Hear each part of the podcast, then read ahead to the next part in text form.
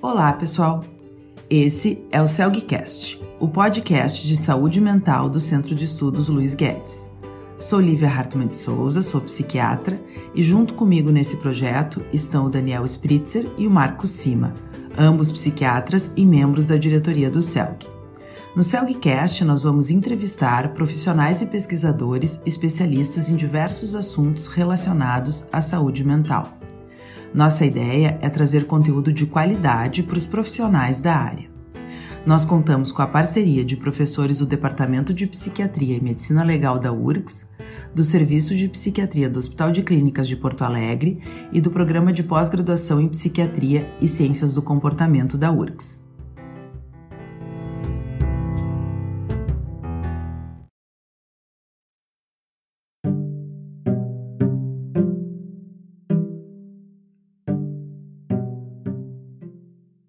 Estamos começando mais um episódio do CELGcast e vamos falar sobre mindfulness e compaixão em tempos de crise. Temos ouvido falar muito sobre mindfulness como uma ferramenta que melhora a qualidade de vida das pessoas em geral. Além disso, temos cada vez mais evidência do papel do mindfulness no manejo dos transtornos mentais e também das doenças físicas. Nos dias atuais, em que todos estamos tendo que lidar com uma sobrecarga emocional em decorrência da pandemia do coronavírus e de seus desdobramentos, pareceu-nos especialmente interessante conversar sobre essa técnica. Para conversar sobre esse assunto conosco, chamamos o Dr. Leandro Pizzuti. O Dr. Leandro é médico psiquiatra, mestre em Ciências da Saúde pela Universidade Federal de Ciências da Saúde de Porto Alegre doutor em Psiquiatria e Ciências do Comportamento pela URGS, tem formação em Psicoterapia de Orientação Analítica, Mindfulness para a Saúde, Terapia de Aceitação e Compromisso e Terapia Comportamental Dialética.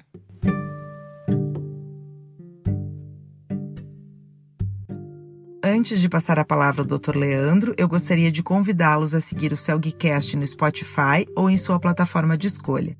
Além disso, agora os nossos ouvintes podem nos enviar sugestões de temas e entrevistados.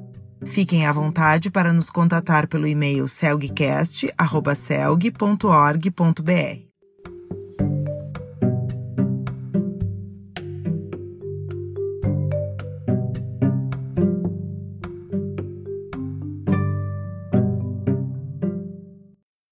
gostaria então de agradecer a presença do Dr. Leandro no CELGcast e gostaria de começar então com uma pergunta bem ampla. O que é mindfulness e como ele surgiu? Quando falamos de mindfulness, nós estamos nos referindo a um termo guarda-chuva. É um termo que tem tanto significado de traduzir um estado mental no qual nós estamos atentos ao que se passa momento a momento, de uma forma intencional e sem utilizar julgamento a nossa experiência, evitando aquilo que a gente chama de processamento secundário da experiência. Ou seja, é concentrar a nossa atenção nas percepções, naquilo que está emergindo. Essa definição é a definição que foi trazida para nós por John Kabat-Zinn, que foi talvez é, o responsável por é, toda, toda a difusão do mindfulness como uma estratégia de promoção de saúde. O John Kabat-Zinn, ele é um biólogo molecular e na década de 70, ele mesmo teve várias experiências dentro tanto do campo do yoga como no campo do budismo, e ele pensou: esse esse método, isso tudo que eu estou conhecendo, tem para mim um efeito muito benéfico. O que será que aconteceria se eu tirasse o componente religioso, se eu tornasse isso uma intervenção laica e trouxesse para dentro do campo da saúde. E foi o que ele fez. Ele criou, uh, testou vários, várias fórmulas, né, vários formatos, e ele criou um programa que visa ensinar para as pessoas como cultivar esse estado mental. Um programa que tem a duração de oito semanas. Ao longo desse período, utilizando diferentes técnicas, ele ajuda as pessoas a cultivar esse estado mental, que é o estado mental de olhar para as experiências à medida em que elas vão se descortinando, momento a momento, sem julgamento, sem julgar aquilo que está emergindo na percepção. Bom, quando a gente cultiva esse estado mental, a gente acaba atuando também em cima de algo que a gente chama de traço psicológico. Ou seja, todos nós temos uma facilidade natural a entrar nesse estado de mindfulness. Esse estado não é um estado alheio ao nosso dia a dia. E cada um de nós tem uh, aquilo que a gente chama de traço psicológico, ou seja, uma maior ou menor facilidade de estar nesse estado mental. Quando eu pratico intencionalmente cultivar esse estado mental, eu vou ampliar o meu traço psicológico. Ou seja, eu vou poder mais frequentemente perceber o que está acontecendo nesse exato momento e perceber quando a minha mente deixou de repousar no presente e começou a fazer o processamento secundário, ou seja, quando aquilo que estimula os nossos sentidos gera uma conversa mental, como lembrar de situações que eu já passei, nas quais eu tive uh, elementos semelhantes ao que eu estou passando nesse momento, Uh, e talvez, dentro desse processo de lembrança, inclusive, uh, isso pode gerar algum tipo de autorrecriminação, como, ah, eu já passei por isso antes e eu não consegui lidar da maneira como eu gostaria ter lidado. Então, será que isso vai acontecer de novo? Ou então pode gerar uh, pensamentos a respeito do que está por vir que, que vai acontecer se a gente for transpor isso para o momento que a gente está vivendo agora, né, dessa pandemia do coronavírus, é a gente começar a, a, a trazer esse pensamento à nossa mente. Quando que o confinamento vai terminar? Quando que eu vou poder retomar as atividades da maneira habitual?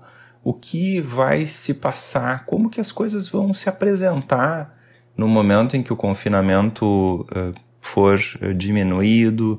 Será que eu vou ter as minhas atividades da mesma maneira? Será que isso tende a voltar? Então, todo, todo o movimento de levar a nossa mente a cogitações futuras, uh, se a gente for expandir isso para o nosso dia a dia e permitir que a nossa mente faça isso durante um tempo muito significativo, a gente vai notar um impacto na nossa emoção cada vez que eu tenho um pensamento dessa natureza, é provável que eu sinta uma emoção correspondente. Se a antecipação que a minha mente está gerando do cenário é desfavorável, eu vou ter as emoções ou de ansiedade, ou de medo, ou de raiva. Eu vou, eu vou ter emoções que vão se uh, manifestar, inclusive, por sensações físicas. O meu corpo se eu estou imaginando um cenário desfavorável, ele não sabe se eu estou vivendo isso ou se eu estou simplesmente cogitando. Então ele vai se preparar para esse cenário desfavorável. Provavelmente eu vou liberar adrenalina, minha pulsação vai ficar mais acelerada, eu vou modificar a minha tensão muscular, porque talvez eu precise fugir, eu precise uh, lutar, então eu vou tensionar minha musculatura. Tem mediadores químicos que eu vou liberar, cortisol, porque a última coisa que eu preciso nesse momento é uh, ativar o meu sistema imunológico. Eu vou diminuir a velocidade que o meu aparelho digestivo está funcionando, porque se eu estou preparado para correr ou para lutar, eu não preciso focar em digestão. Então, várias modificações que podem acontecer no nosso corpo. E quando eu falo de mindfulness, eu também estou falando das práticas que a gente utiliza para desenvolver esse estado e, portanto, cultivar esse traço psicológico. E quando eu falo de práticas, eu tanto estou falando das práticas que a gente desenvolve formalmente, como eu sentar numa postura de meditação, combinar comigo mesmo qual é o tempo que eu vou cultivar esse estado meditativo uh, e desenvolver a prática meditativa como aquilo que eu vou realizar de uma maneira informal. Ou seja, se eu quero cultivar no meu dia a dia um estado de atenção ao que está acontecendo momento a momento, sem julgamento, eu posso, por exemplo, lavar a louça, ou cozinhar, ou fazer a higiene dos meus dentes, convidando a minha mente a estar nesse estado, ou seja, prestando atenção àquilo que está acontecendo momento a momento, e cada vez que eu notar que eu entro numa conversa mental, eu convidar a minha mente, de uma maneira gentil, de uma maneira amável, a voltar à percepção das sensações, tá, tais e quais estão surgindo momento a momento. em relação à aplicabilidade, quais são as situações em que a gente pode utilizar o mindfulness? A gente tem como assim vários campos possíveis de aplicação dessas técnicas. A gente tanto pode utilizar elas como um método de promoção de saúde, de bem-estar, de qualidade de vida, como a gente pode utilizar como uma ferramenta terapêutica. Tudo vai depender do contexto no qual eu vou aplicar as técnicas, uh, do tipo de técnica que eu vou utilizar no tipo de população que eu vou direcionar a minha intervenção e, inclusive, da preparação da pessoa que vai conduzir essas técnicas. Então, hoje eu tenho desde intervenções que têm uma potência menor e também um, uma possibilidade de gerar desconforto também menor, como os aplicativos que as pessoas podem baixar na, na, na loja do, do telefone, né? como Headspace, como Insight Timer, como Lojong, como o Calm. Todos eles são aplicativos que têm a intenção de ajudar as pessoas a cultivar esse estado mental.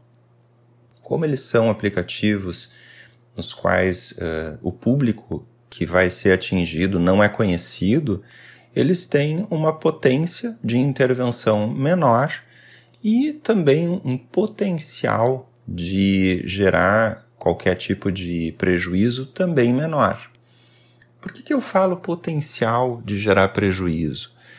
Porque essas técnicas elas precisam ser direcionadas de uma maneira cuidadosa para a população que eu estou uh, direcionando elas.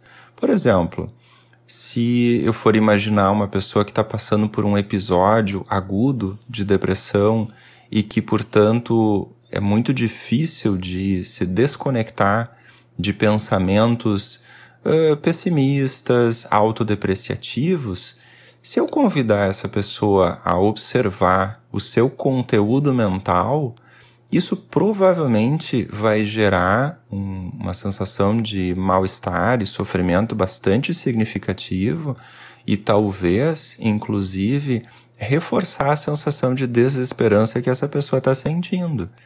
Então, eu preciso ter cuidado se eu for indicar algum tipo de intervenção para uma população que está, no momento, passando por uma situação clínica específica.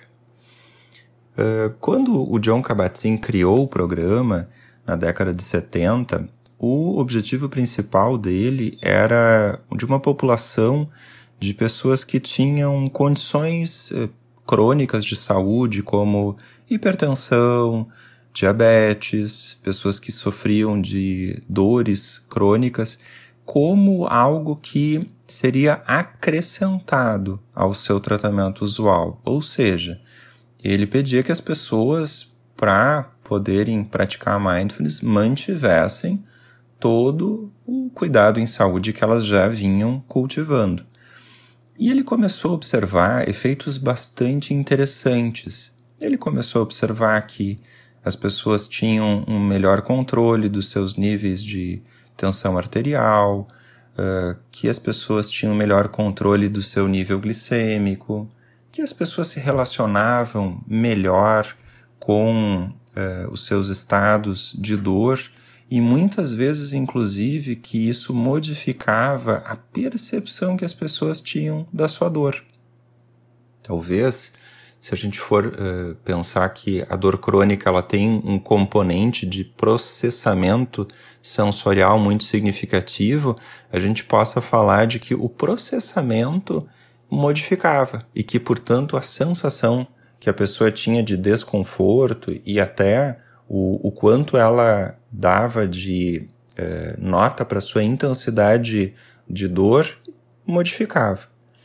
A gente tem, assim, desde a da década de 80, uma, uma série de estudos que foram é, averiguando esses achados. Então, a gente tem os primeiros estudos, eles eram mais nesse campo de tensão arterial, controle de diabetes, de uh, níveis de, de sensação dolorosa.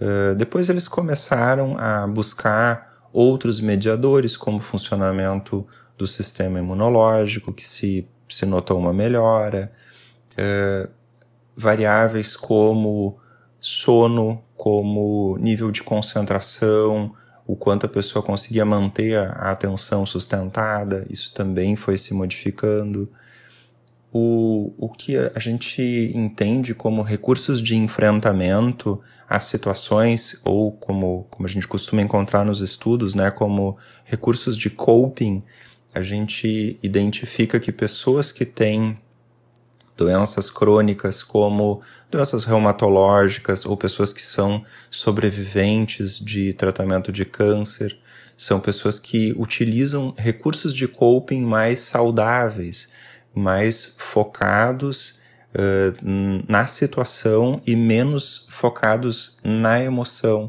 Então, são pessoas que tomam uma atitude mais pragmática em relação ao, ao enfrentamento. A gente também identifica indicadores emocionais se modificando como níveis de ansiedade, níveis de sintomas depressivos, uh, aumento de afetos positivos, diminuição de afetos negativos, e a gente consegue identificar esses achados tanto uh, de uma maneira mais, mais imediata, assim, né? naquilo que as pessoas descrevem depois de fazer um programa de oito semanas, como alguns estudos avaliam qual é a duração desses efeitos a longo prazo, encontrando que esses efeitos eles perduram a longo prazo, mesmo que a pessoa descontinue a sua prática meditativa. É claro que naquelas pessoas em que a manutenção da prática meditativa acontece, os efeitos eles são mais significativos. Mas acho que tem talvez algo que eh, é detectado de que passar por essa experiência por si só provoca mudanças na maneira como a pessoa se relaciona com o seu dia a dia. Em relação ao uso clínico da técnica, quais as evidências de eficácia que a gente tem hoje em dia disponíveis que amparem o uso do mindfulness nos transtornos mentais? Em relação às situações clínicas, o, o maior uh, volume de evidências que nós temos até o momento é relativa à prevenção de recorrência de episódio depressivo.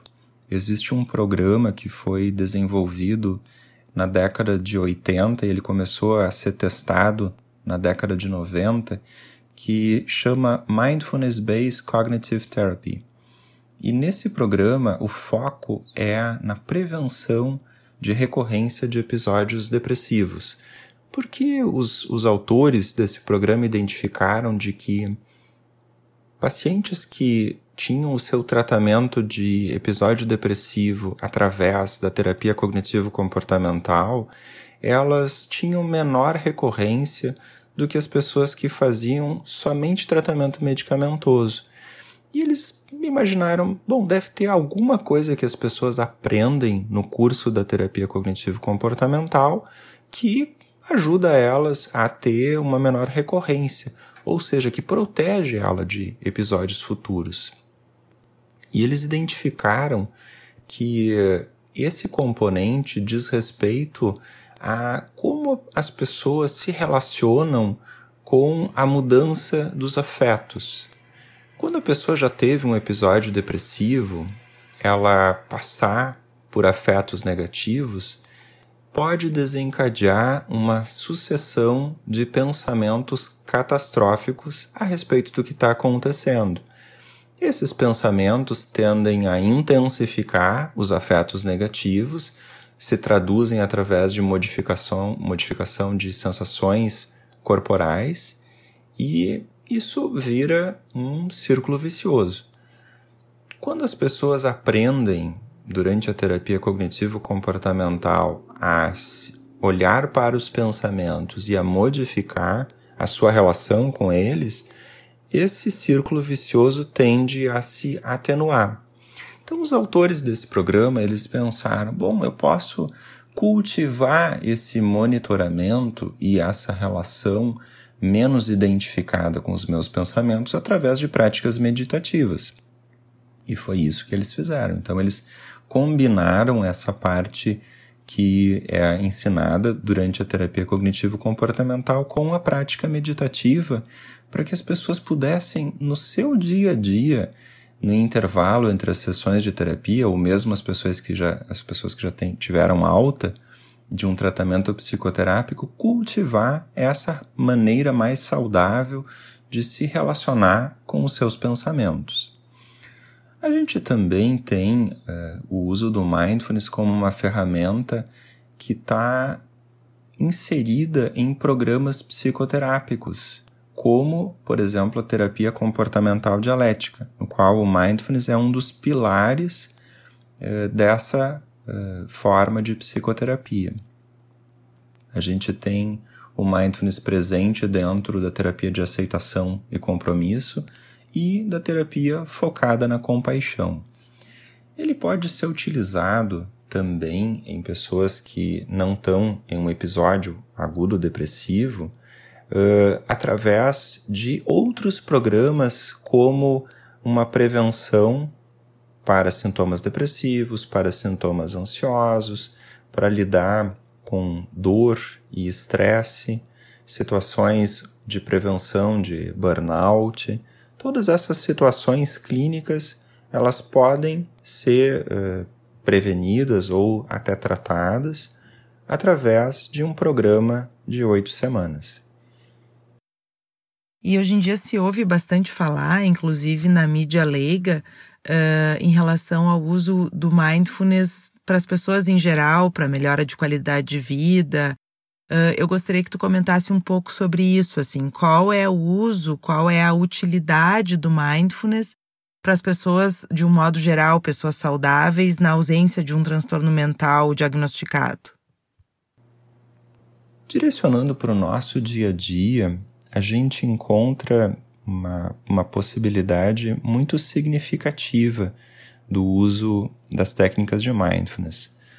Uma das coisas que a gente primeiro trabalha dentro de um, um programa de mindfulness é a capacidade de distinguir entre aquilo que é a nossa experiência palpável que nós estamos vivendo e que pode ter, sim, um colorido desagradável, pode gerar desconforto, e aquilo que a nossa mente acrescenta àquela experiência a gente costuma dividir isso entre experiência primária, que é aquilo que efetivamente a gente está vivenciando, e experiência secundária, que é aquilo que a nossa mente acrescenta à experiência. Por exemplo, eu posso imaginar que eu estou caminhando pelo meu quarto e sem querer eu chuto a quina da cama e eu, eu bato meu dedinho contra a, quina da cama. Aquilo vai ser um evento doloroso, certamente, vai provocar um desconforto agudo. E fruto desse desconforto, eu tanto posso massagear um pouco o meu pé e seguir adiante o meu dia, focando nas outras coisas que, que eu tenho para fazer, mesmo sabendo que talvez em alguns momentos a sensação física vai me lembrar que eu chutei a quina da cama, como eu posso começar um diálogo mental comigo mesmo. Nossa, como eu sou desastrado. O que, que eu tenho que fazer para parar de me acidentar desse jeito? Eu acho que eu devo estar tá com algum transtorno da minha imagem corporal. Eu, eu, eu tô me batendo com muita frequência. Isso, isso deve significar que eu tenho algum tipo de boicote em relação a mim mesmo. Eu devo estar inconscientemente tentando me punir. Bom, só de escutar essa sequência de pensamentos vocês já devem ter ficado incomodados. Né? Agora imagine a pessoa enquanto tem essa proliferação de pensamentos. Isso é o que a gente costuma chamar de experiência secundária ou sofrimento secundário são capas que a nossa mente vai acrescentando à experiência que a gente teve. E à medida em que eu consigo perceber esse movimento da mente, eu posso me desengajar. Ou seja, convidar a minha mente de uma maneira gentil, de uma maneira amável, a deixar esse diálogo mental de lado. Por que, que eu falo de uma maneira gentil e amável? Porque se eu fizer isso de uma forma agressiva, de uma maneira rude comigo mesmo, a tendência desse pensamento é grudar. É, talvez vocês já tenham ouvido falar daquela famosa frase, né? Não pense no urso branco. Quando a gente escuta essa frase, mesmo a gente que mora num local onde urso branco é artigo de zoológico, é, a gente já começa a pensar no urso branco. A gente é, traz, através da negativa, o reforço desse tipo de pensamento. Então, para eu me desengajar de um pensamento que eu identifico como sendo de um sofrimento secundário, eu preciso fazer isso de uma maneira gentil e amável.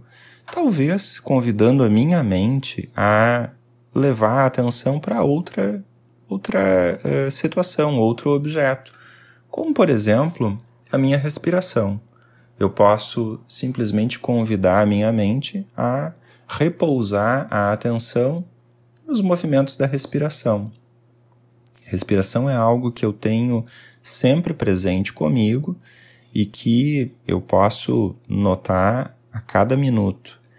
Ou então eu posso, por exemplo, prestar atenção nos sons do ambiente onde eu me encontro, também tomando cuidado para é, evitar de começar a criar histórias, pano de fundo para esses sons que eu percebo.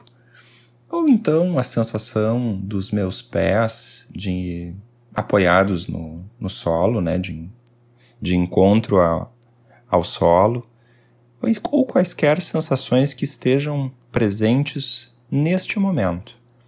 Todos eles são métodos que podem me ajudar a resgatar a minha mente desse diálogo mental. E isso nos ajuda também a identificar algo que pode parecer muito óbvio quando a gente fala, mas que no nosso dia a dia muitas vezes nos leva a desconforto significativo que é a percepção de que os pensamentos eles não são fatos, mesmo aqueles pensamentos que dizem ser. Ou seja, eu posso pensar que eu sou desastrado e isso, é, de alguma maneira, traduzir a habilidade ou a falta de habilidade que eu tenho em determinado momento.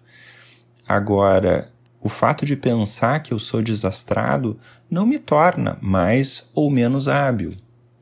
Agora, se eu fico ruminando em cima desse pensamento de uma maneira consistente, a minha emoção provavelmente vai acompanhar e vai tornar o fato de eu ser desastrado o foco do meu dia.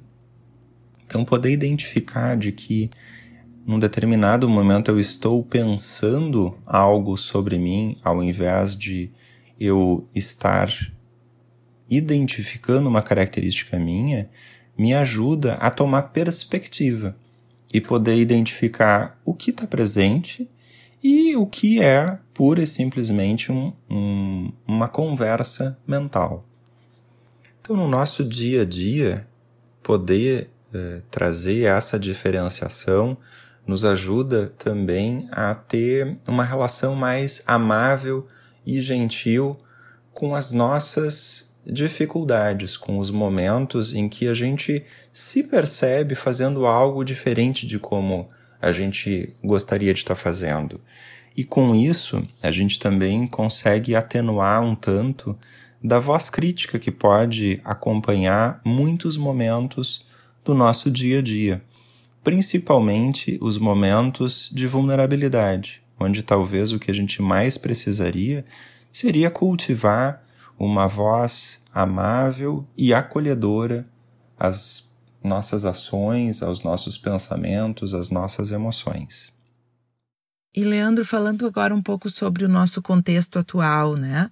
Considerando a pandemia do coronavírus, a necessidade de isolamento social e todas as repercussões que isso traz, as mudanças na nossa rotina, a necessidade de assumir tarefas que não eram as usuais, uh, enfim, né? Tendo que lidar com uma sobrecarga emocional que é bastante grande nesse momento eu queria que tu comentasse um pouco sobre como o mindfulness pode ajudar as pessoas nesse momento. Nesse momento que nós estamos vivendo, que é de uma sensação de incerteza em relação ao, ao futuro, em relação ao presente, muito, muito significativas, poder diferenciar entre o que é percepção do que é uma criação da nossa mente é algo que pode gerar bastante conforto. À medida em que eu tenho a oportunidade, se eu identifico que algo que eu estou vivenciando é uma criação da minha mente, eu tenho a oportunidade de me desengajar. E com isso, eu também libero a minha percepção para perceber o que está presente no meu dia a dia. Quando a gente olha para o dia a dia que, que a gente tem, mesmo estando numa situação de uh, menos mobilidade, mais restrito às nossas casas, mesmo dentro dessa situação, eu tenho muitas oportunidades de estímulos altamente agradáveis. O estímulo, por exemplo, de estar tá fazendo um café e sentindo que à medida em que eu derramo a água quente sobre o pó de café, o aroma que vai surgindo, a sensação da, do líquido né, do café escorrendo através do filtro, a, a perspectiva que já surge na minha mente de como vai ser degustar esse café, talvez a própria salivação que simplesmente de você estar tá ouvindo eu descrever essa cena já pode uh, você estar tá vivenciando. Tudo isso está presente, está disponível o tempo todo. Abrir a janela, olhar para o céu em várias situações do dia, seja durante o dia vendo o azul do céu, vendo as nuvens que eventualmente se formam, seja o anoitecer, o surgimento das estrelas, a gente começar a identificar a presença da, da lua nas mais diferentes fases, seja eu perceber o prazer de sentir a água escorrendo pelo meu corpo quando eu estou tomando banho, todas essas situações que a gente tem disponíveis o tempo todo, nosso nosso cotidiano continua permitindo com que eu é, sinta e vivencie essas, essas cenas, tudo isso dá a oportunidade de eu me nutrir do ponto de vista emocional. Eu não estou falando de criar cenas novas, e sim de poder abrir a nossa percepção para tudo aquilo que já está presente e que muitas vezes a gente deixa passar batido no nosso dia a dia, por estar imerso no diálogo com os nossos pensamentos. Então, eu me liberar desse diálogo e poder abrir os meus sentidos para a percepção daquilo que está presente no meu dia a dia, abre uma possibilidade muito grande de trazer bem-estar e prazer naquilo que já está presente, naquilo que eu não preciso uh, fazer nada mais para me conectar. E eu posso, através de práticas muito simples que, que podem ser feitas tanto através de aplicativos como através de uh, conexão online. Hoje em dia a gente tem uma série de, de grupos que estão oferecendo a possibilidade de condução de meditações através das plataformas de videoconferência. O nosso grupo de professores do Respira Vida Breathworks aqui no Brasil é um grupo que está oferecendo essa possibilidade. Então, são, são oportunidades de também cultivar de uma outra maneira essa habilidade de trazer a, a nossa atenção, de trazer uh, o nosso estado mental para essas percepções que estão presentes no dia a dia e que estão sempre disponíveis. Muitas vezes pelo, pelo corre-corre do dia a dia, pela imersão no cenário mental, eu acabo deixando passar, deixando passar batido e não me conectando.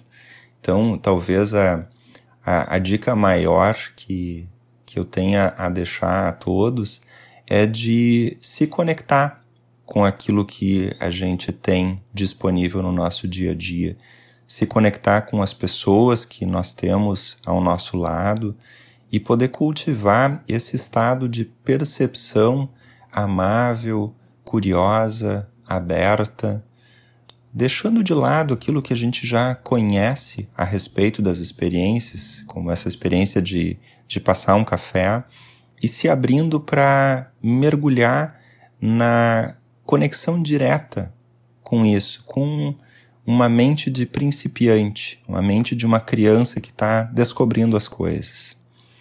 E é, com isso poder descobrir ou redescobrir o prazer que esses pequenos elementos do dia a dia podem nos trazer. Muito obrigado, muito obrigado a todos e a todas que, que estão acompanhando esse podcast.